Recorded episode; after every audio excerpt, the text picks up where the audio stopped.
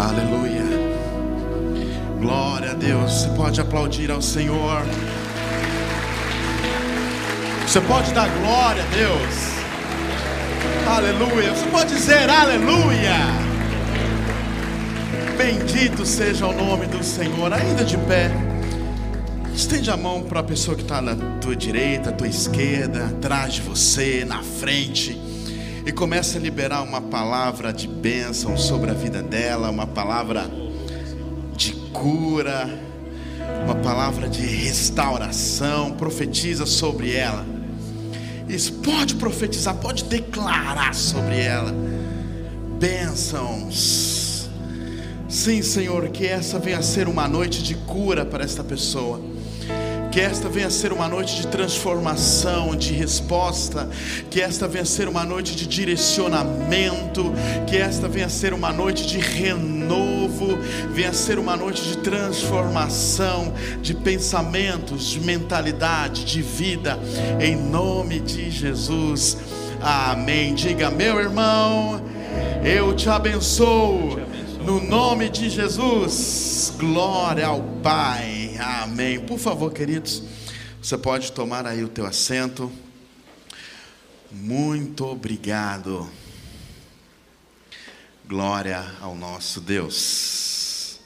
Quantos estão felizes? Amém. Deixa eu te dizer uma coisa. Não sei se você está com este mesmo sentimento Porém, eu acredito que Deus está prestes a fazer algo muito especial nas nossas vidas, na nossa cidade aqui em Blumenau.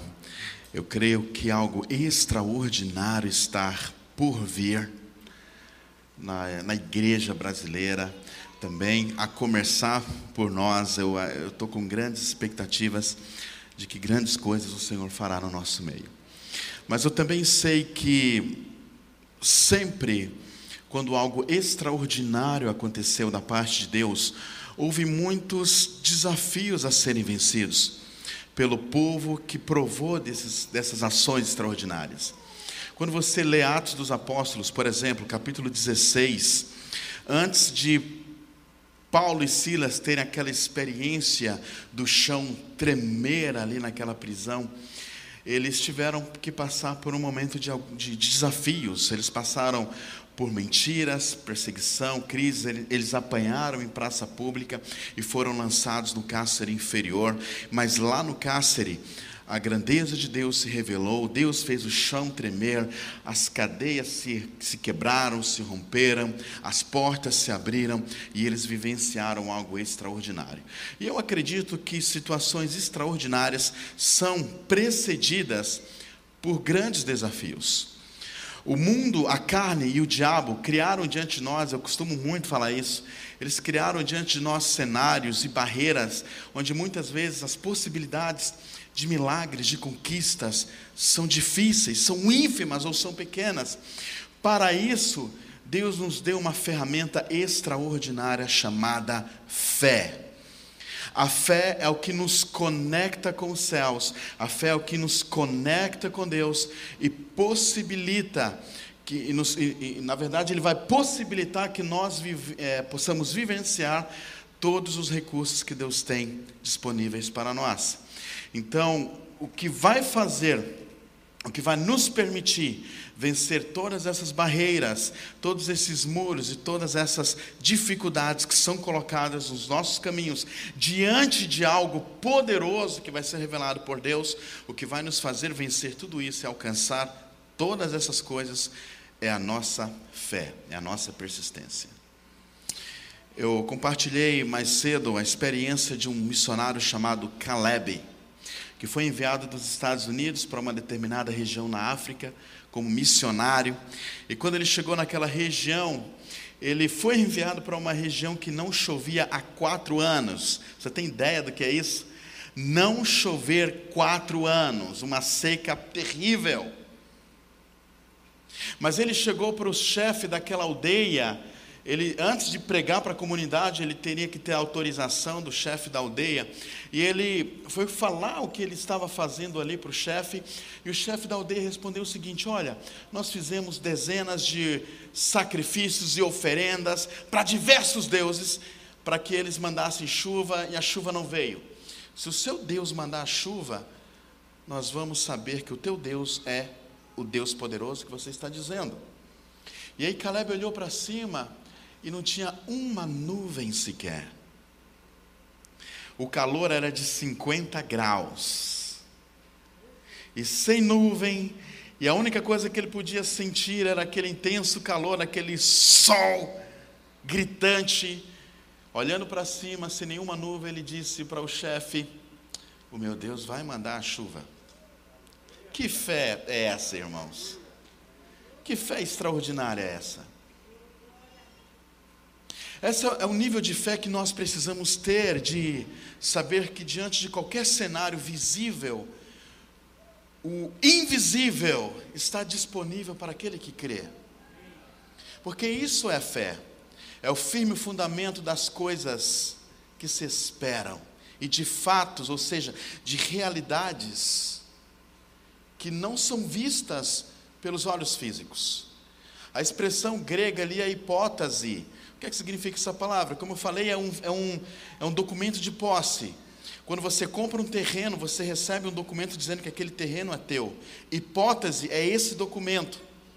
Então, tudo que existe disponível no céu, que os olhos físicos não podem ver, mas existem, já foi comprado por Cristo na cruz do Calvário e está disponível para todo aquele que crê. E aí Caleb foi orar. Caleb olhou para aquele homem e falou: Olha, quando a chuva começar, nós nos encontramos aqui, nesse mesmo lugar. E Caleb começou a percorrer as, a, a aldeia, dizendo: Senhor, e agora? Agora você tem que mandar chuva. Eu falei aquilo porque eu sei que tu podes. Tu és esse Deus que nos surpreende. Tu és o Deus que ressuscita mortos. Tu és o que é fazer chover para um Deus que ressuscita mortos. Então o Senhor faz esse milagre, ele começou a orar. Queridos, ele orou durante oito horas ininterruptas.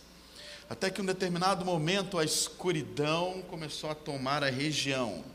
Eram nuvens densas que começou a cobrir aquela região e a chuva chegou naquele lugar. E ele foi para o lugar combinado com o chefe daquela aldeia e tinha ali uma multidão querendo ouvir a verdade sobre este que era o único Deus. Mas que fé é essa que gera resultados tão extraordinários como esse?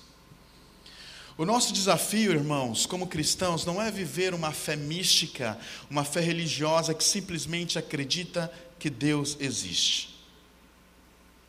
Mas nós, como cristãos, precisamos vivenciar uma fé que sabe que esse Deus é poderoso para fazer infinitamente mais do que tudo que pedimos, buscamos e esperamos. E hoje eu quero compartilhar com vocês algumas realidades que nos permite vivenciar esta fé que gera resultados. Esta fé que rompe os limites do natural e nos permite vivenciar sobrenaturalmente experiências diárias e eu quero te desafiar a entrar nessa dimensão por meio da fé. Uma fé que, que vai além. Quando a gente fala de sobrenatural, nós estamos falando daquilo que está sobre, literalmente, acima do natural. E a vontade de Deus que aquilo que está acima do natural se revele para que o mundo veja o Deus de sinais e maravilhas, o Deus que se revela curando, o Deus que se revela provisionando, o Deus que se revela cuidando dos seus filhos. Mas eu vejo nas Escrituras algumas, algumas coisas, que, alguns pontos, algumas coisas que eu quero trabalhar com vocês. Eu quero pensar contigo, a primeira, a primeira situação que eu quero que você pense comigo é o seguinte: que esse tipo de fé que gera resultados, ele está fundamentalmente relacionado com aquilo que você decide receber no teu coração, decide ouvir. Eu tenho falado que nós não temos a opção em relação daquilo que nós ouvimos, mas nós temos a opção de receber aquilo que ouvimos. Nós não temos como controlar aquilo que chega aos nossos ouvidos, mas nós temos como controlar aquilo que chega ao nosso coração. Eu lembro de um texto de Marcos capítulo 5, versículo 24, vai do versículo 24 a 42, que conta toda essa experiência de um homem chamado Jairo, principal da sinagoga. A sua filha estava doente. A Bíblia não fala que enfermidade ela tinha, que doença ela tinha, mas ela estava à beira da morte, um cenário fúnebre já estava sendo montado na casa de Jairo, mas ele sabia que havia uma única oportunidade de mudança e era Jesus. E o que é que ele fez? Ele foi até o encontro de Jesus. E a Bíblia diz que quando ele se aproximou de Jesus, ele se prostrou e suplicou insistentemente para que Jesus fosse até a sua casa, impôs as suas mãos sobre a menina para que ela seja Jesus confirmou aquele pedido. Jesus disse que iria com, com Jairo. No meio do caminho vieram alguns amigos, faz assim comigo, amigos. Vieram alguns amigos da casa de Jairo e interromperam ele e falaram: Por que incomodas o mestre? A tua filha já morreu. Quantos queriam ter amigos assim? Por que incomodas o mestre? A tua filha já morreu, deixa Jesus seguir o seu caminho. Acabou, a situação chegou no seu limite, nós não podemos fazer mais nada. Por outro lado, a Bíblia diz no versículo 36 que Jesus, olha o que Jesus disse. A Bíblia diz assim: que Jesus, sem acudir tais palavras, ou seja, Jesus não estava nem aí para palavras daquele tipo. Olha para o teu irmão e fala: Ó, oh, Jesus não está nem aí.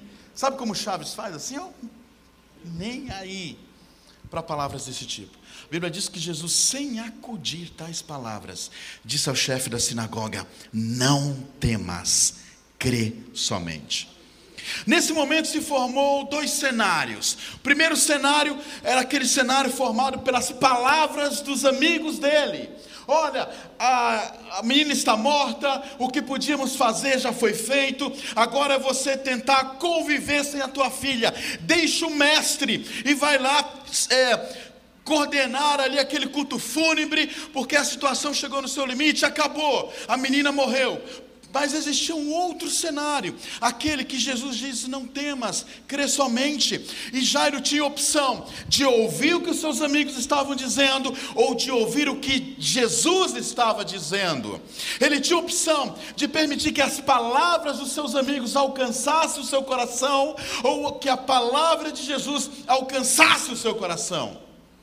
Mas acredite, ele se posicionou naquilo que Jesus havia falado. Por isso que fé que gera resultados está relacionado com aquilo que você decide entrar no teu coração. Qual palavra você tem permitido entrar no teu coração? Essa é uma pergunta que você precisa refletir e pensar se são palavras de imposições do mundo, se são palavras que têm matado sonhos, que têm matado projetos, que têm matado ministérios, que têm matado profissões, ou são palavras daquele que a Bíblia diz que quem crer em Cristo, ainda que esteja morto, viverá. A palavra de Deus diz que quem crê, aquele que crê, verá a glória de Deus. E aí, diante de você existem essas duas realidades. E qual realidade? Você tem deixado penetrar o teu coração? Fé que gera resultados. Ela está relacionada com aquilo que você permite que entre no teu coração. Existem muitas vozes no mundo, a maioria delas oferecem direcionamentos baseados em percepções lógicas ou naturais, eliminando qualquer possibilidade de ações sobrenaturais ou divinas. Nós estamos vivendo no tempo de muitas opiniões, muitas sugestões, muitas ideias, muitos pontos de vistas, muitas informações que não somam com os planos que Deus tem para as nossas vidas, ao contrário, subtraem propósitos. Existem muitas teologias, muitas filosofias, interpretações, especulações, ideologias, muitos achismos que mais confundem do que esclarecem. Existem muitas vozes no mundo. Eu chamo essas vozes de pessoas, eu chamo isso de inimigo confundidor. Fala comigo, inimigo confundidor são aqueles que sempre vêm colocar situações de dúvidas. São aqueles que estão sempre cheios de boas intenções. Eu quero que você entenda o seguinte: às vezes o diabo manda pessoas cheias de boas intenções para te fazer perder aquilo que Deus quer te dar. Foi essa estratégia que Satanás usou desde o princípio, lá no Éden. Sabe como o, o argumento de Satanás para enganar Eva foi assim: Deus não quer que você coma da serpente, porque ele sabe que se você comer, você vai ser como ele. Serpentes cheias, cheia de boas intenções. Sabe aquelas pessoas que não conhecem a sua história, não conhecem o preço que você já pagou, não conhecem as suas dificuldades, os seus desafios, não sabe se você está orando a respeito de algo ou não, mas sempre tem uma opinião a teu respeito. E essas opiniões sempre geram dúvidas esse inimigo confundidor é aquele que sempre levanta questões de dúvidas, e dúvida sempre gera paralisia, inércia, fadiga, indisposição e perca de tempo. E o pior, a maioria das vezes esse inimigo está mais próximo do que se imagina. Estava nos amigos de Jairo, pessoas que vieram de sua, de, de sua casa quando nós temos um grande plano, um grande sonho, um grande projeto, logo os críticos se movimentam. Eu costumo dizer que uma grande visão movimenta os críticos. Os religiosos chamam uma grande visão, um grande projeto, um grande sonho de vaidade. Sim ou não? Eles trazem argumentos contrários com o objetivo de lançar o teu projeto em um lugar inalcançável ou colocar dentro de uma redoma impenetrável ou inquebrável. Mas é importante que você entenda que para que o milagre de Deus aconteça, para que aquilo que Deus tem para você seja real, seja uma realidade, você precisa se posicionar e saber que a palavra que você recebe vai determinar se esse milagre ou se essa bênção vai acontecer ou não. Por isso que, sabe o que aconteceu com Jairo? Ele decidiu, ele se posicionou, ele permitiu que a palavra de Jesus entrasse em seu coração. Então, ele foi com Jesus. Ele escolheu Jesus. E aí ele chegou na casa, chegaram na casa de Jairo, e ele encontrou, se deparou com um grupo de pessoas que choravam e pranteavam muito, um grupo de pessoas desesperadas, porque a menina estava morta, eles estavam ali para aquela reunião fúnebre. E aí Jesus chega e libera uma palavra. Jesus diz assim: Por que estás em alvoroço e chorais? A criança não está morta, mas dorme. E sabe o que aconteceu, irmãos? Aconteceu uma coisa muito louca. Aquele aquelas pessoas que estavam chorando, desesperadas, começaram a rir. Quem entende isso? Só pode ser um último e desesperado ataque psicológico. O diabo queria trabalhar o psicológico de Jairo. Só, só pode. Mas sabe o que aconteceu? Jesus mandou que todos saíssem. Lembra que quem crê verá a glória de Deus? Quem não crê vai viver de ouvir falar vai ver o resultado da glória de Deus se manifestando na vida daquele que crê. E aí, meu irmão, todos saíram, e você sabe a história. Jesus se aproximou daquela menina e disse: Talita cume, te mando, levanta-te. Ela se levantou, ela ressuscitou. E aqueles que antes estavam zombando, a Bíblia diz que eles ficaram sobremaneira admirados. Uma fé que produz resultados está relacionado com aquilo que você, com palavras que você permite que entrem em teu coração. Mas em segundo lugar, uma fé que gera resultados também está relacionado com aquilo que você decide enxergar, decide ver. Em Mateus capítulo 14, versículo 22, conta aquela experiência de que Jesus queria ficar para trás para orar e seus discípulos foram à frente num barco. E eles já estavam muito distantes, muito, é, muito longe João é muito mais específico, fala que, que o barco estava entre 25 a 30 estádios, isso equivale a mais ou menos 5.500 metros, mar adentro. De repente, no meio da noite, aparece lá um homem de branco andando nas águas, começaram a gritar: é um fantasma! Mas aí Jesus logo se apresenta e diz: sou eu. Não tenho que temer. E aí aconteceu algo extraordinário. Pedro falou assim: Se tu és Deus, se tu és o Cristo, se tu és o Senhor, manda-me ter contigo por sobre as águas. E a resposta de Jesus foi: Vem.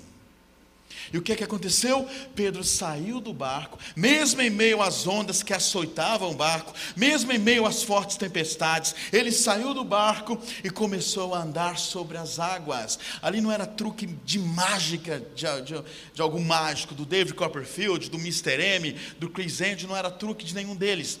Era o poder de Deus que estava sustentando Pedro fora do barco, quando seus ouvidos estavam na palavra de Cristo e os seus olhos estavam em Cristo. E quando, enquanto ele, os seus olhos, enquanto a sua vista estava em Jesus, ele estava sobre as águas. Porém, o texto diz que Pedro, reparando a força do vento, teve medo. Nesse momento, ele começou a submergir, a afundar.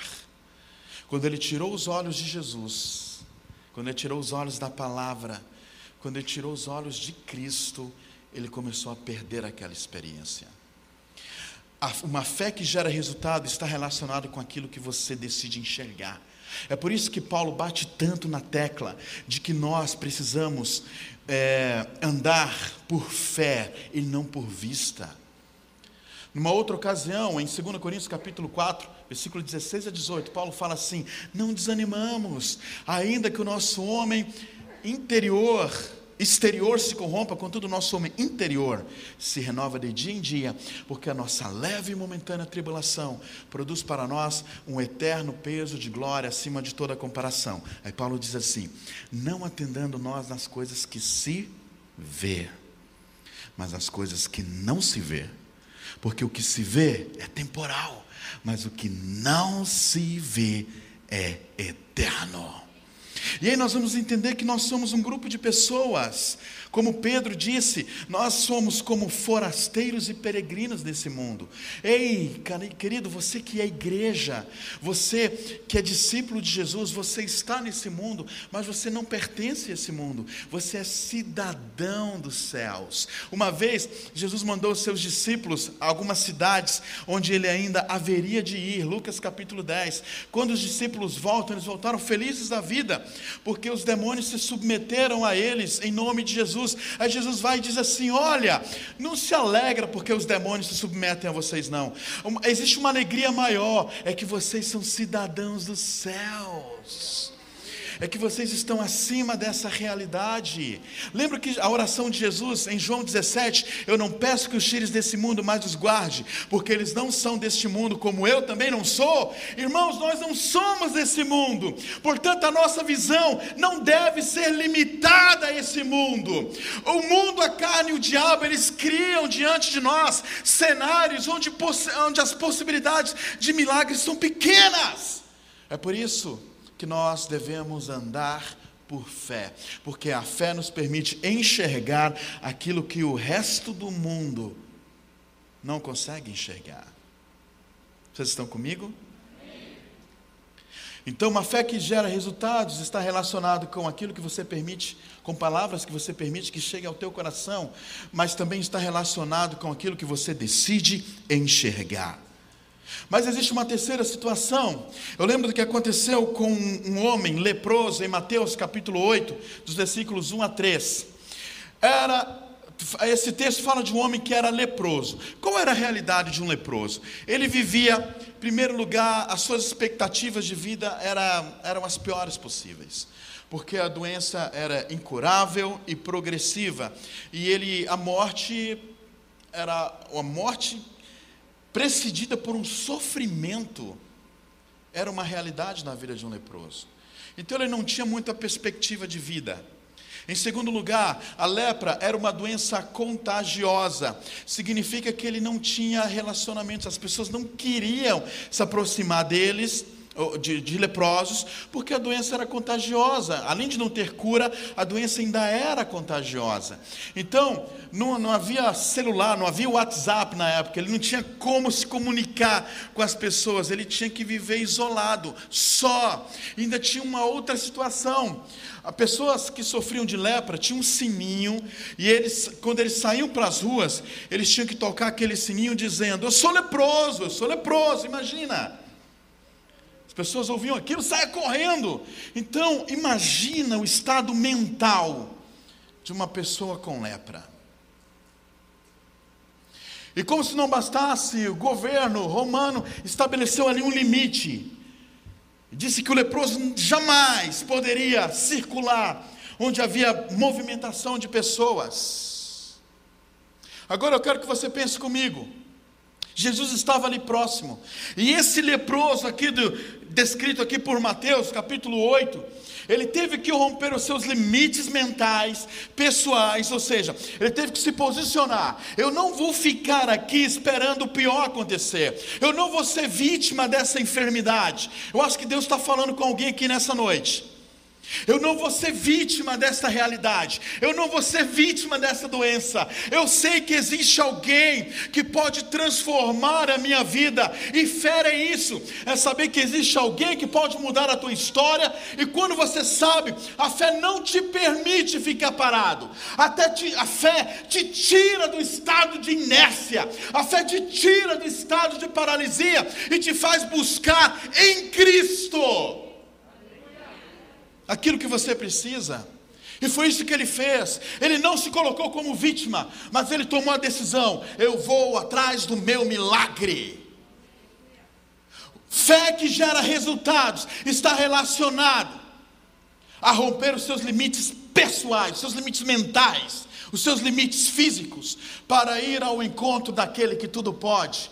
Mas ainda tinha uma segunda situação. Lembra que o governo proibiu que ele deveria se que ele não poderia entrar em lugares de grande movimentação de pessoas?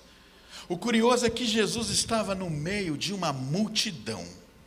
Sabe qual seria a pena, pastor Link, de uma pessoa, de um leproso, desobedecer essa ordem? Ele poderia ser morto por apedrejamento. Fé que gera resultados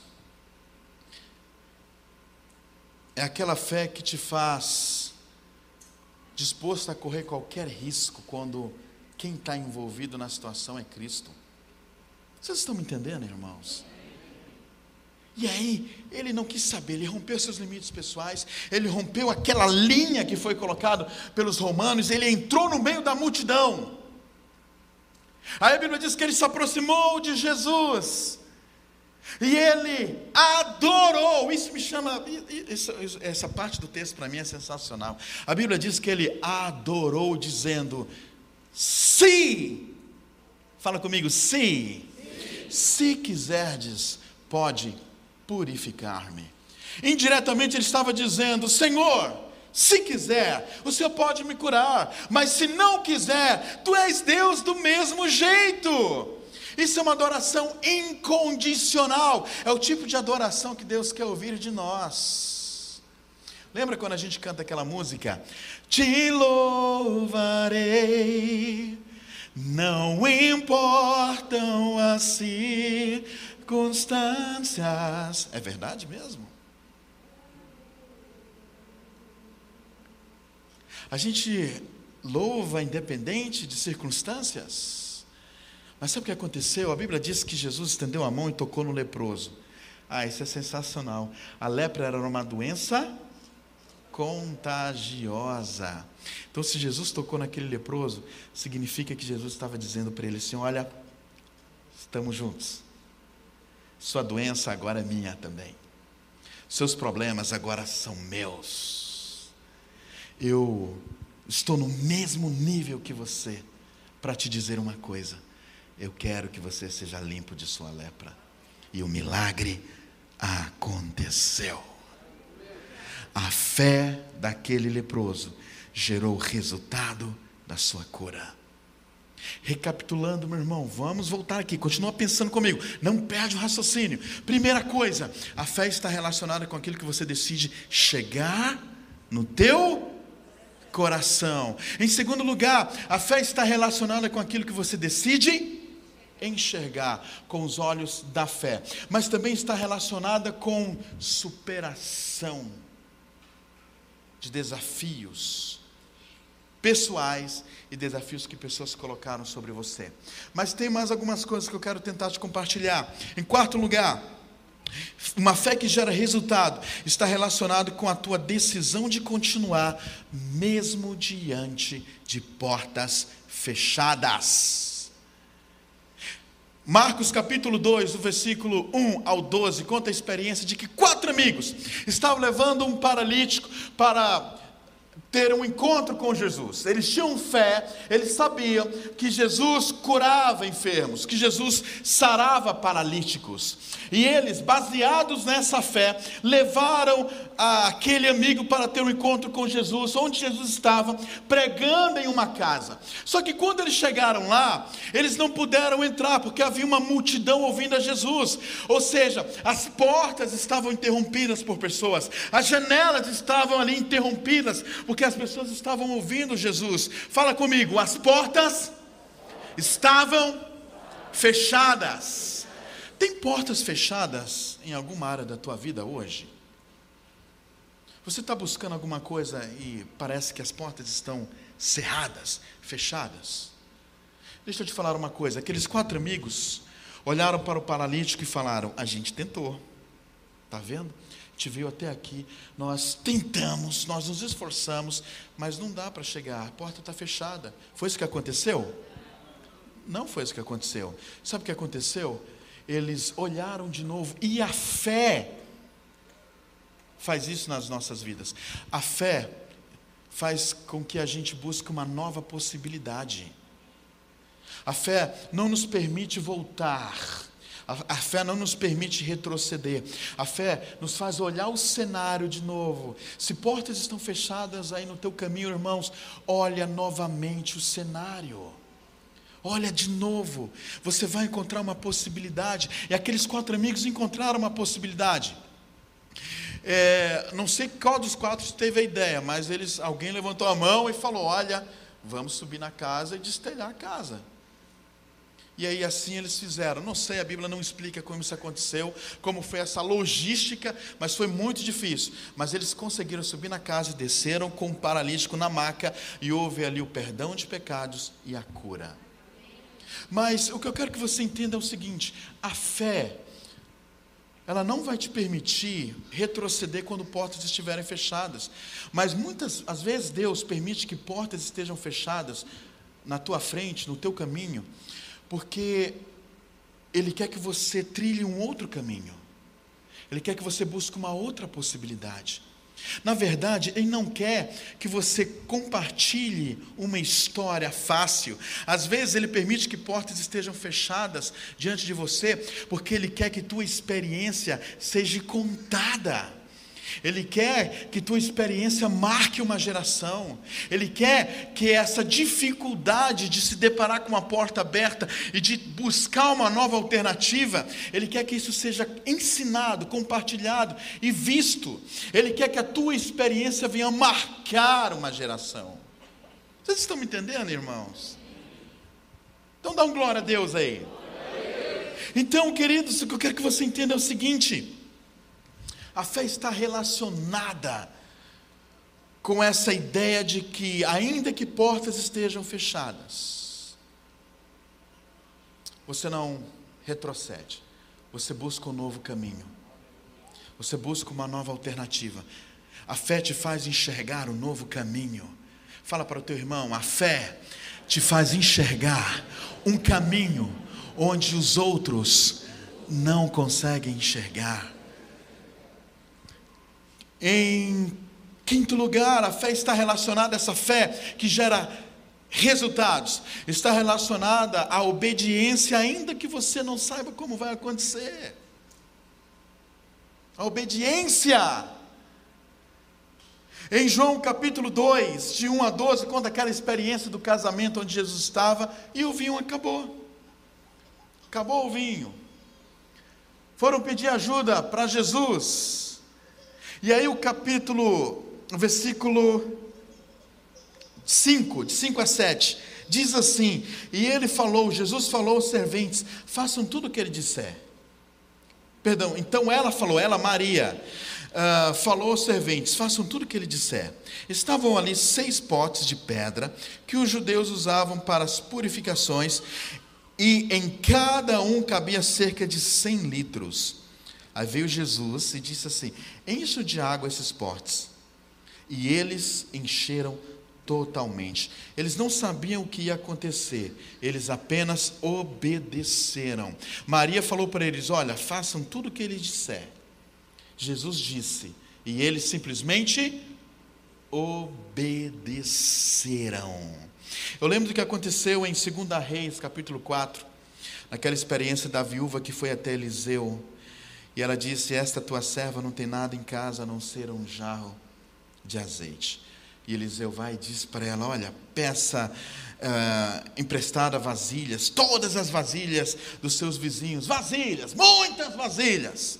E aquela viúva simplesmente creu e obedeceu. Ela não questionou, ela não analisou se a palavra do profeta estava exegeticamente correta.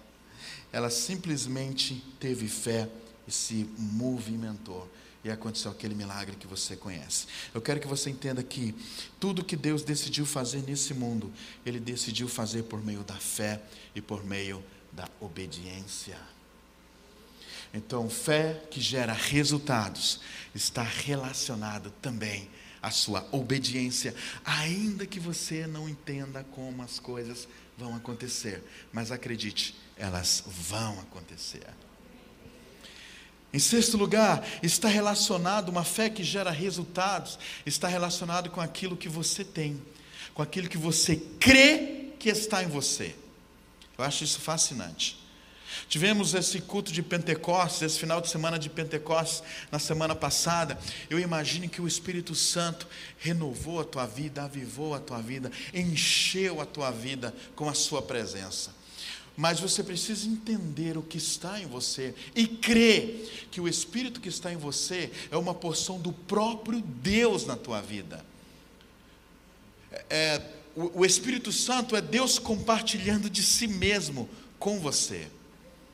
Que aconteceu em Atos capítulo 3, naquela experiência onde Pedro e João estavam indo para a oração das três horas da tarde, no templo, e nesse templo Havia três portas nesse templo: uma porta para as mulheres, uma porta para os gentios e uma porta para os judeus. Provavelmente essa porta chamada Formosa era a porta de entrada dos judeus. Essa porta tinha mais ou menos entre 20 a 22 metros de altura e 18 a 20 de largura, metros de largura.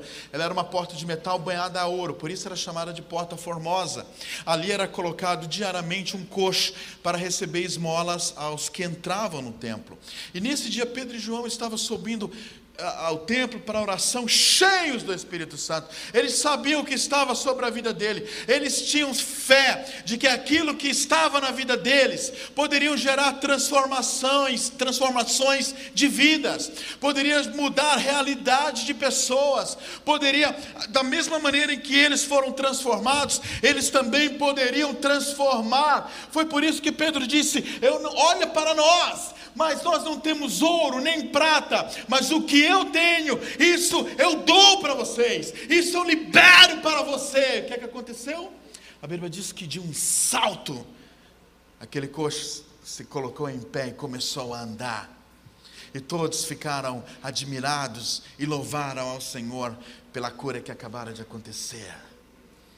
Uma fé que gera resultados, ela está ligada com aquilo que Deus deu a você. Você precisa crer naquilo que Deus te deu. Você precisa crer naquilo que você é. Você é filho, você é justificado, você é lavado, você é remido, você é filho do Deus Todo-Poderoso, e Ele te deu o Espírito Santo, e quando você reconhece isso na tua vida, meu irmão, nada mais segura você. Você precisa ter fé naquilo que Deus te deu. Para finalizarmos, uma fé que gera resultado, ela está acima de todo desespero. Lembra do que aconteceu em Marcos capítulo 4, dos versículos 35 a 41? Nesse texto conta a experiência dos discípulos no meio de uma tempestade. A tempestade estava acontecendo, mas os discípulos estavam ali desesperados, o barco estava sendo açoitado, eles, eles estavam prestes a cair no mar, mas Jesus estava ali dormindo, tranquilo. E aí alguém se aproximou de Jesus e disse: Senhor, não te importa que morramos? Aí Jesus se levantou, ordenou que os ventos parassem, que, que a tempestade parasse, a tempestade parou. Ele se voltou aos discípulos e disse para eles, versículo 40. Então lhes perguntou Jesus: Por que vocês são tão medrosos? Você já pensou Jesus falar isso para você? Ele já falou isso comigo já. Você por que vocês são tão medrosos? Porque ainda não têm fé. Jesus ele estava dando ali um, uma bronca. Eu chamo isso de um santo puxão de orelha. Por que Jesus puxou a orelha ali dos seus discípulos? Em primeiro lugar, porque Jesus ele não se move pelo desespero, ele se move pela fé. Jesus deseja acalmar todas as tempestades da tua vida, mas Ele não vai fazer isso por meio do teu desespero. Ele vai fazer isso através da tua fé. A tua ansiedade não faz Deus agir, o teu desespero não faz Deus agir, a tua revolta não move um dedo de Deus, mas a tua fé movimenta os céus inteiros a teu favor. E muitos precisam entender o que é fé. A fé é um recurso que o crente possui para viver aquilo que o natural não tem condições de oferecer. Está entendendo, irmãos? Isso porque a fé lida com o sobrenatural. Mas eu entendo que Jesus também deu uma bronca nos seus discípulos, porque eles perderam uma grande oportunidade de colocar a fé em ação e experimentar o milagre. Eles perderam uma grande oportunidade. Meu irmão, tribulações são oportunidades de Deus manifestar, ou de nós manifestarmos a nossa fé em Deus. Eu fico sempre paro para pensar o que Paulo dizia. Em Romanos capítulo 5, Paulo vai e diz assim: Justificados, pois, mediante a fé, temos paz com Deus por meio do nosso Senhor Jesus Cristo, pelo qual obtivemos acesso pela fé a esta graça. Aí Paulo vai e diz assim: mas não somente isso, mas também nos alegramos nas próprias tribulações. Como é que alguém pode se alegrar nas tribulações? Só quem se alegra em meio às tribulações são aqueles que sabem que tribulações são oportunidades para manifestar a fé que possuem em Deus.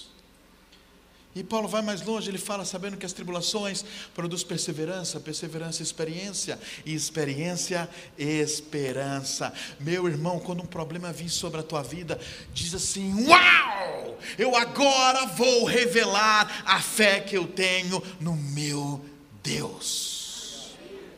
Você não precisa acordar Jesus, é, Jesus e esperar que Ele olhe para você e diga: por que você é medroso? Você não precisa esperar isso acontecer. A fé que Deus espera que você tenha é para acalmar as tempestades da sua vida. Mas eu acredito que Jesus deu uma bronca, esse puxão de orelhas nos discípulos, por uma terceira razão, e eu vou finalizar.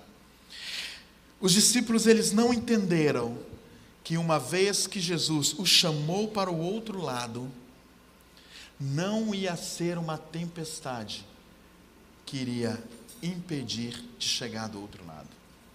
O que isso significa? Talvez Deus tenha te chamado para fazer algo relevante na igreja, no ministério. Talvez Deus tenha colocado no teu coração algum projeto profissional, empresarial. Talvez Ele tenha colocado no teu coração um projeto pessoal, projeto acadêmico, não sei, um projeto familiar. E aí veio essas tempestades, veio as crises. Mas eu quero te dizer o seguinte: se foi Deus que planejou isso para a tua vida, não vai ser a crise que vai impedir disso ser uma realidade na tua vida. Isso é fé. Aquilo que Deus prometeu que ia fazer através de você, não serão as tribulações que vai impedir. Jesus esperava que eles entendessem isso. Por isso, eles levaram este santo puxão de orelha. Aquilo que Deus tem para a tua vida, crise, tribulação, problema, dificuldade, falta de recurso, falta de dinheiro, falta de, de relacionamento, não vai impedir, desde que a tua fé esteja firmada naquilo que Deus disse que era para você. Enfim, meus irmãos, fé que gera resultados, ela está relacionada a tudo isso que nós compartilhamos aqui hoje. Mas por que eu estou falando com vocês isso? Talvez, lembra do Caleb lá no início da mensagem? Talvez você esteja olhando para cima e não existe nuvem. Talvez o calor de 50 graus esteja te abraçando. E não exista, humanamente falando, nem sinal de chuva. Mas Deus te diz nessa noite, que quando você se posiciona diante da verdade que Ele trouxe, você vai viver um momento de milagres e de chuvas, você vai perseverar, você vai continuar orando, você vai continuar buscando, você vai continuar crendo, você vai permitir que no teu coração chegue apenas palavras que vêm do alto para você. E aí, meus irmãos, as nuvens virão e as chuvas serão uma realidade. O que eu estou compartilhando para vocês aqui nessa noite é como eu falei no início da mensagem, eu creio que Deus fará grandes coisas no nosso meio. Eu creio que o extraordinário vai vir. Eu creio que o muito que nós já vimos até aqui vai ser pequeno diante da glória que será revelada. Mas acredite, o Satanás, o mundo vai tentar colocar obstáculos, mas não perca. Fica firme. Esta fé vai gerar grandes resultados em sua vida. Se você crê, dá um glória a Deus. Fica de pé, irmão, deixa eu orar contigo. Você recebeu essa palavra?